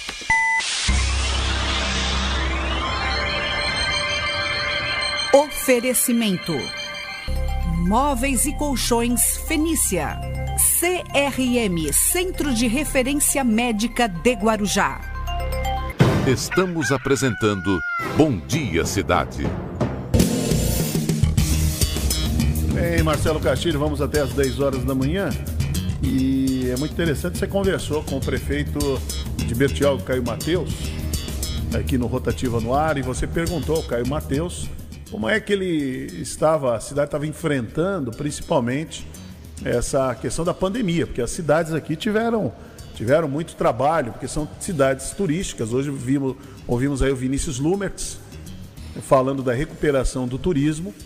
E toda essa questão envolvendo o turismo envolve cidades como Guarujá, como Bertioga, Santos, é, Praia Grande, por exemplo, Litoral Sul, Litoral Norte. E os prefeitos tiveram que se rearranjar aí, e se reinventar, serem muito, muito criativos diante de uma crise como essa, que é uma crise sanitária sem precedentes na história do planeta. E aí o Caio Mateus respondeu dessa maneira, como é que a cidade de Bertioga estava enfrentando e enfrentou essa crise sanitária, a Covid-19, a pandemia do coronavírus. E plantamos trabalho e estamos agora começando a colher bons resultados o rumo que a pandemia vem tomando agora aqui no município, com o avanço da vacinação. Hoje, para se ter uma ideia, Marcelo, 84% dos adultos em Bertioga já receberam pelo menos uma dose da vacina. Isso representa mais de 50 mil pessoas que já possuem uma imunização é, inicial significativa. Ah, nosso, nosso ah, quanto à questão de mortes no município por Covid-19, hoje fazem 23 dias que não falece ninguém ah, por Covid. Então, são indicadores extremamente positivos, somando também, por exemplo, outro índice que mostra também ah, esse resultado, esse rumo que a cidade está pegando. Nós estamos com a menor taxa de letalidade eh, da Baixada Santista, a maior taxa também de recuperados da Baixada Santista.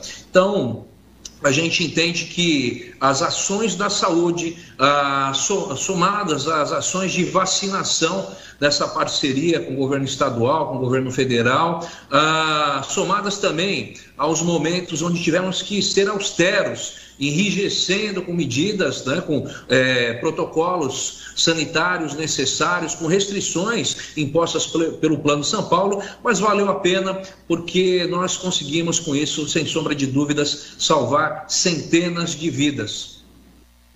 Perfeito. Eu, eu, até. O prefeito me corrigiu no início da resposta dele. Por quê? Porque Guarujá e Bertioga são cidades vizinhas, praticamente, cidades limítrofes. Então, por isso dessa confusão. Mas é, é importante essa resposta do prefeito, porque há meses atrás, prefeito Caio, os municípios enfrentavam esse problema e tinham os seus leitos de ocupação hospitalar comprometidos, não, prefeito? Como é que está esse quadro nesse momento? Verdade. A gente ficou cerca de uma semana com a UTI zerada com todos os leitos vazios, assim como também a leitos de enfermaria. A gente chegou a zerar os leitos de enfermaria. Nesse exato momento, Marcelo, são três pessoas internadas nos leitos de UTI e uma na enfermaria. Mas eu gostaria de aproveitar o momento e fazer um apelo às pessoas, Marcelo. Ah, dessas três pessoas internadas em leitos de UTI em Bertioga, duas delas estão lá porque não tomaram a vacina.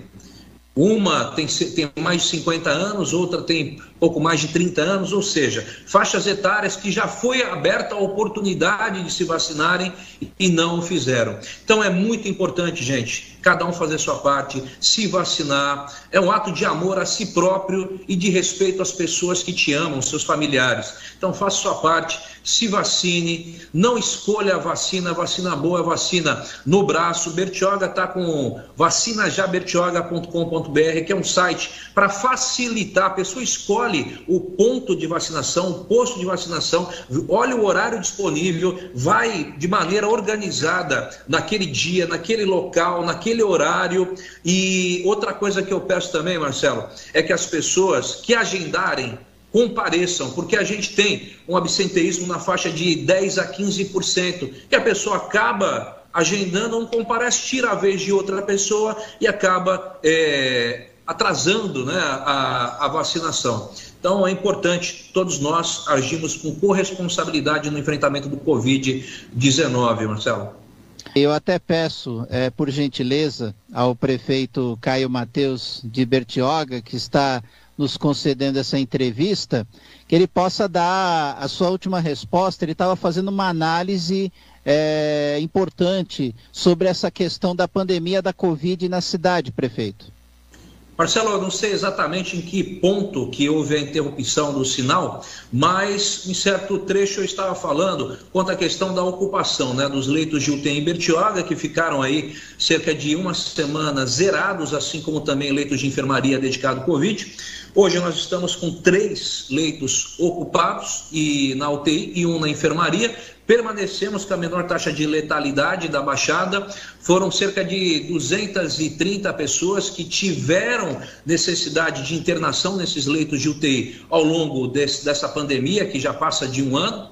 Ah, tivemos aí, é, por conta até dessa taxa de letalidade baixíssima, um índice de salvamento de mais de 150 pessoas tiveram a vida salva por esses leitos de UTI. Ninguém ficou sem assistência, ninguém ficou do lado de fora e a gente segue forte os nossos profissionais da saúde, fazendo um trabalho maravilhoso, amor ao próximo, profissionalismo total. E hoje, para a gente poder é, talvez fechar é, de ouro essa questão do enfrentamento, lembrar que está tendo teste rápido no bolsão de estacionamento ao lado da Praça Emancipadores, tá? Hoje, terça e amanhã, quarta-feira, onde aquelas pessoas que apresentarem qualquer sintoma, tosse, é, coriza, nariz escorrendo, possam na hora fazer o teste e no caso, tem o teste de suave também, e no caso, havendo a, a, a constatação do positivo, ela já é imediatamente orientada a procurar o profissional de saúde para ah, poder prescrever a, toda a sequência do tratamento.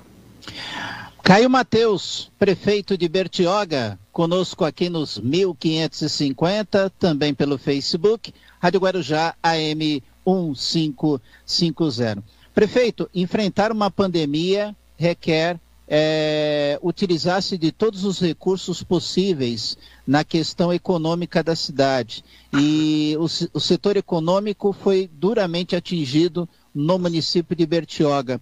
Como é que está sendo o planejamento dessa retomada do setor econômico do município de Bertioga, prefeito? Verdade. É importante destacar também, antes disso, Marcelo, dizer que nós, quando iniciamos o enfrentamento da pandemia, nós havíamos colocado a casa em ordem, as contas em dia, nossa peça orçamentária estava extremamente equilibrada, o que nos proporcionou braço, recurso financeiro para a gente não medir esforços no enfrentamento. a cidade ela vem agora gradativamente com, retomando o seu aspecto econômico. E a prefeitura vem fazendo a parte dela. É uma cidade turística, uma cidade nova, uma cidade com vários atrativos e a gente vem é, preparando, não só sucessivamente fazendo entrega, melhorando a infraestrutura da cidade, não só de estrutura viária, mas também entregamos já esse ano uma nova orla de praia. Ah, mês que vem entregaremos mais outra orla de praia urbanizada. São praças, são marcos, são monumentos, enfim, é, fora essa questão das obras que atraem olhares, investidores, o receptivo turístico fica melhor, mais aprazível para receber os turistas veranistas, nós estamos preparando o calendário de, é, é, turístico agora para o final do ano, que inicia 13 de novembro, com a retomada do Bertioga Cidade Natal, que é uma marca que a gente criou aqui em Bertioga, que antecipa a vinda dos turistas que Muitos vinham somente depois do carnaval, verão, férias escolares, calor, vinha depois do Natal. O que aconteceu depois da gente iniciar isso aí nos anos é, de 2018 e 2019 do nosso mandato passado, foi que as pessoas começaram a vir antes. Então, 13 de novembro, abertura do, do, do, Cidade Natal aqui em Bertioga, com desfile, com acendimento de luzes, e daí desencadeia diversas atrações culturais com a temática Natal até o final de dezembro. Festa da Tainha, tradicionalíssima em Bertioga,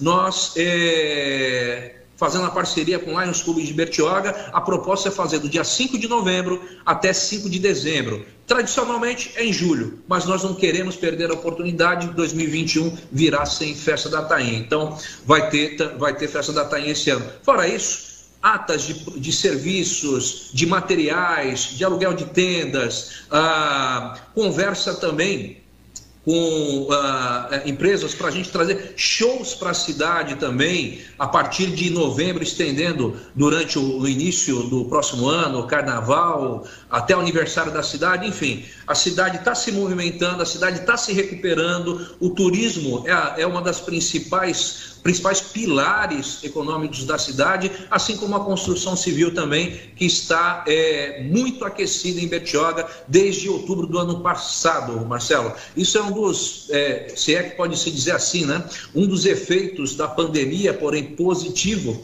é o aquecimento da, do segmento imobiliário em Bertioga eu acredito em diversas outras cidades turísticas, como a cidade de Bertioga.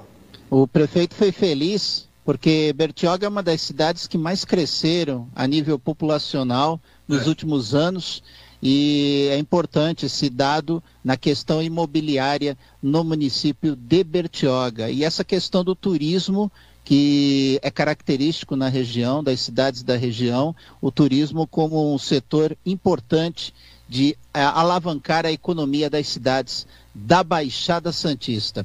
Prefeito, é, desde já eu agradeço sua participação e eu queria tocar só num assunto, que é a questão do retorno às aulas da rede pública de ensino. Como é que está se dando esse retorno? Se já teremos as aulas presenciais na rede pública de ensino de Bertioga, prefeito?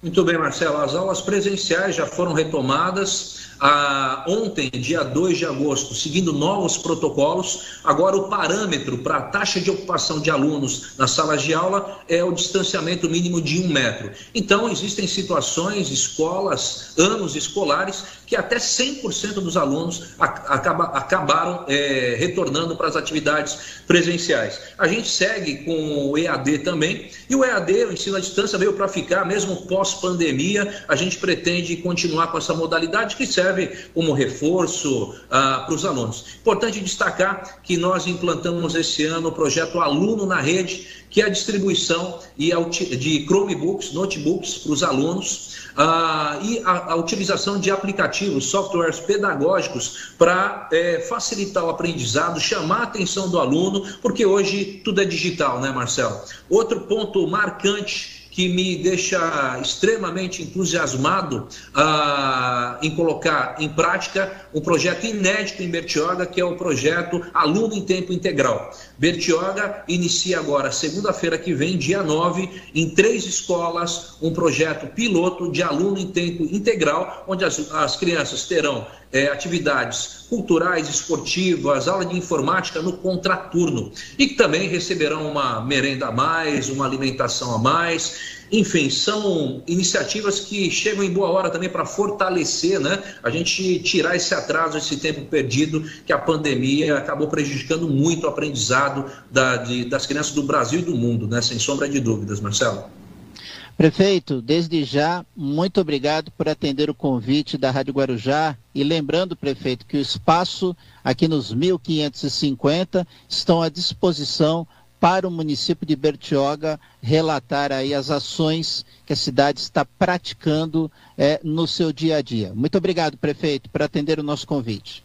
Eu que agradeço, Marcelo, a gentileza de abrir esse espaço e agradecer também a toda a população de Betioga que está nos ouvindo pelo reconhecimento que recentemente nós é, obtivemos a maior aprovação de governo da Baixada Santista nesse ranqueamento metropolitano. Então isso indica que Betioga está no caminho certo e nos motiva a trabalhar e lutar ainda mais por Bertioga. E fica o convite para você vir tomar um café com a gente aqui em Bertioga, Marcelo. E festa da Tainha, 5 de novembro, vai ter uma mesa reservada para vocês aí da Guarujá AM, do Nativa. Um abração. Muito obrigado, prefeito, e até uma outra oportunidade, se for possível. Muito obrigado. Com Deus. 50 é o Bom Dia Cidade desta quinta-feira e agora trazendo a notícia que fala sobre o Porto de Santos. O Ministério da Infraestrutura divulgou que editais de arrendamento de dois terminais do Porto de Santos foram publicados na última terça-feira no Diário Oficial da União. O leilão foi realiza... será realizado, aliás, no dia 19 de novembro por meio da ANTAC, a Agência Nacional de Transportes Aquaviários. Ainda de acordo com o Ministério, juntos, os terminais STS-08 e STS-08A representam investimentos privados de quase 939 milhões de reais e a expectativa de geração de 16 mil postos de trabalho durante o período de contratos com aproximadamente 297.349 metros quadrados. O STS 08A tem investimento previsto de pouco mais de 678 milhões de reais durante a duração do contrato. Outros 1 bilhão e 300 milhões de reais serão usados pela empresa vencedora do, do certame em gastos operacionais. Já o terminal STS-08, com 168.324 metros quadrados, deve receber quase 261 milhões de reais para melhoramento da infraestrutura. As áreas serão dedicadas à movimentação, armazenagem e distribuição de granéis líquidos e gasosos, especialmente combustíveis. E agora aqui no Bom Dia Cidade você confere a entrevista feita nesta semana durante a cobertura do jornalismo da Rádio Guarujá na sessão da Câmara Municipal desta semana, na sessão ordinária. Estive no plenário, entrevistei o vereador e segundo secretário da mesa diretora da Câmara, Anderson Figueira. Rádio Guarujá na cobertura da 28ª sessão ordinária da Câmara Municipal. Ao meu lado, o vereador Anderson Figueira, ele que é o segundo secretário da mesa diretora da Câmara Municipal. Vereador, obrigado por nos atender. Prorrogação do Refis, é isso? Isso mesmo, mais uma vez eu quero agradecer aqui a oportunidade né, estar aqui falando para os ouvintes da Rádio Guarujá, uma importante rádio que presta um serviço enfim, importantíssima aqui na nossa cidade. Sim, exatamente, né? A gente aqui no plenário hoje vem lutando para prorrogar o refis, ou seja, aquela situação que o poder público permite que o munícipe que tenha contas, principalmente ligada ali à questão de IPTU, os imóveis na nossa cidade possam estar se dirigindo ao setor competente e realizando o pagamento destas dívidas sem a cobrança de multas.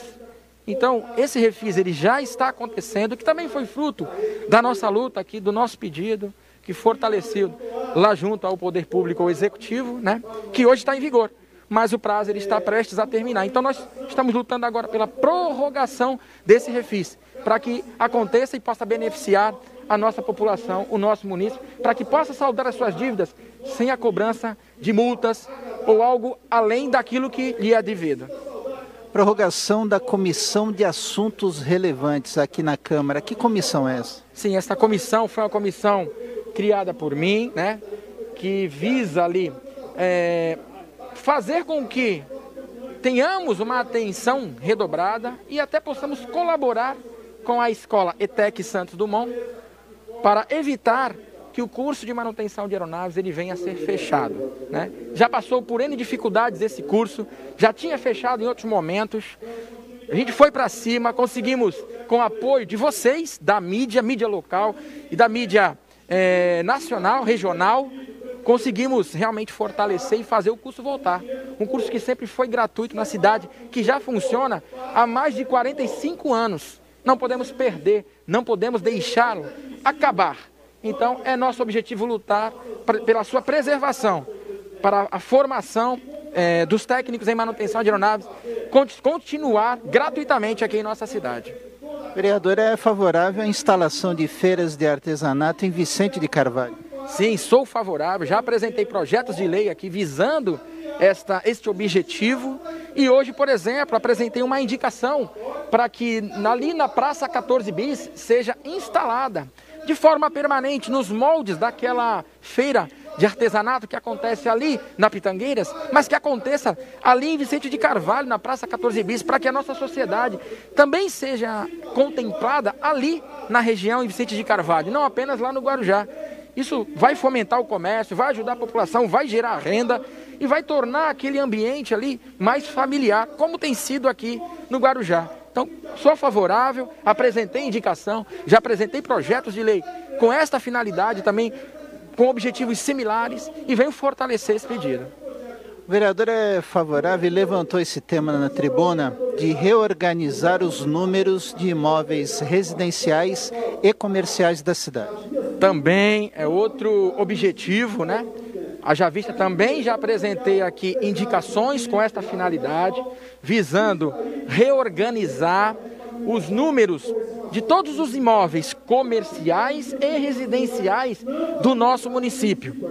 E também a fixação de placas que identifiquem o nome da rua, o nome da avenida, do logradouro. Porque a nossa cidade ela precisa estar organizada. É notório que às vezes até carteiro se perde, desconhece de determinadas ruas, números, por conta da ausência de, do nome das ruas, propriamente dito, né? através de placas, enfim. E também os números, que são muito bagunçados em nossa cidade. Desculpe o termo que eu estou utilizando aqui, mas todos estão entendendo o que eu quero dizer. Nós precisamos organizar isso. Em outras cidades, isso acontece, é organizado, e nós podemos fazer isso no nosso município também. Vereador preocupado com a segurança, pedindo uma intensificação, um fortalecimento das rondas ostensivas ali na Vila Áurea. Sim, em específico ali nas proximidades da escola de Nis Martins, haja vista que a gente tem visto ali ah, o trânsito de pessoas que não são oriundas daquela região. E ali também tem alguns pontos que são muito escuros. Nós já solicitamos, inclusive, melhor iluminação naquele local. Infelizmente, isso não aconteceu em todas as áreas de, de Vicente Carvalho, ali na Vila Áurea. E, logicamente, a população receia, tem medo, é, em razão né, da, da, desse aparecimento de pessoas que não são do local. Crimes já aconteceram, crimes de furtos, crimes de roubos, inclusive naquele local. Então eu venho aqui, fiz a indicação, reconheço a atuação da Polícia Militar, também da Guarda Municipal, né, da GCM, mas a gente tem que realmente é, relembrar e procurar somar esforços para intensificar ainda mais as rondas nesses lugares em Vicente de Carvalho, em vários pontos da nossa cidade, mas principalmente ali na Vila Áurea, conforme foi apontado nessa indicação. Vereador, obrigado por atender a reportagem da Rádio Guarujá. Eu que agradeço mais uma vez pela oportunidade. Peço a Deus que possa estar abençoando todos vocês e a todos nós também. Guarujá para sempre, vamos em frente. Deus abençoe. Vereador Anderson Figueira, falando aqui no microfone da Rádio Guarujá. Estamos encerrando a edição desta quinta-feira aqui do Bom Dia Cidade.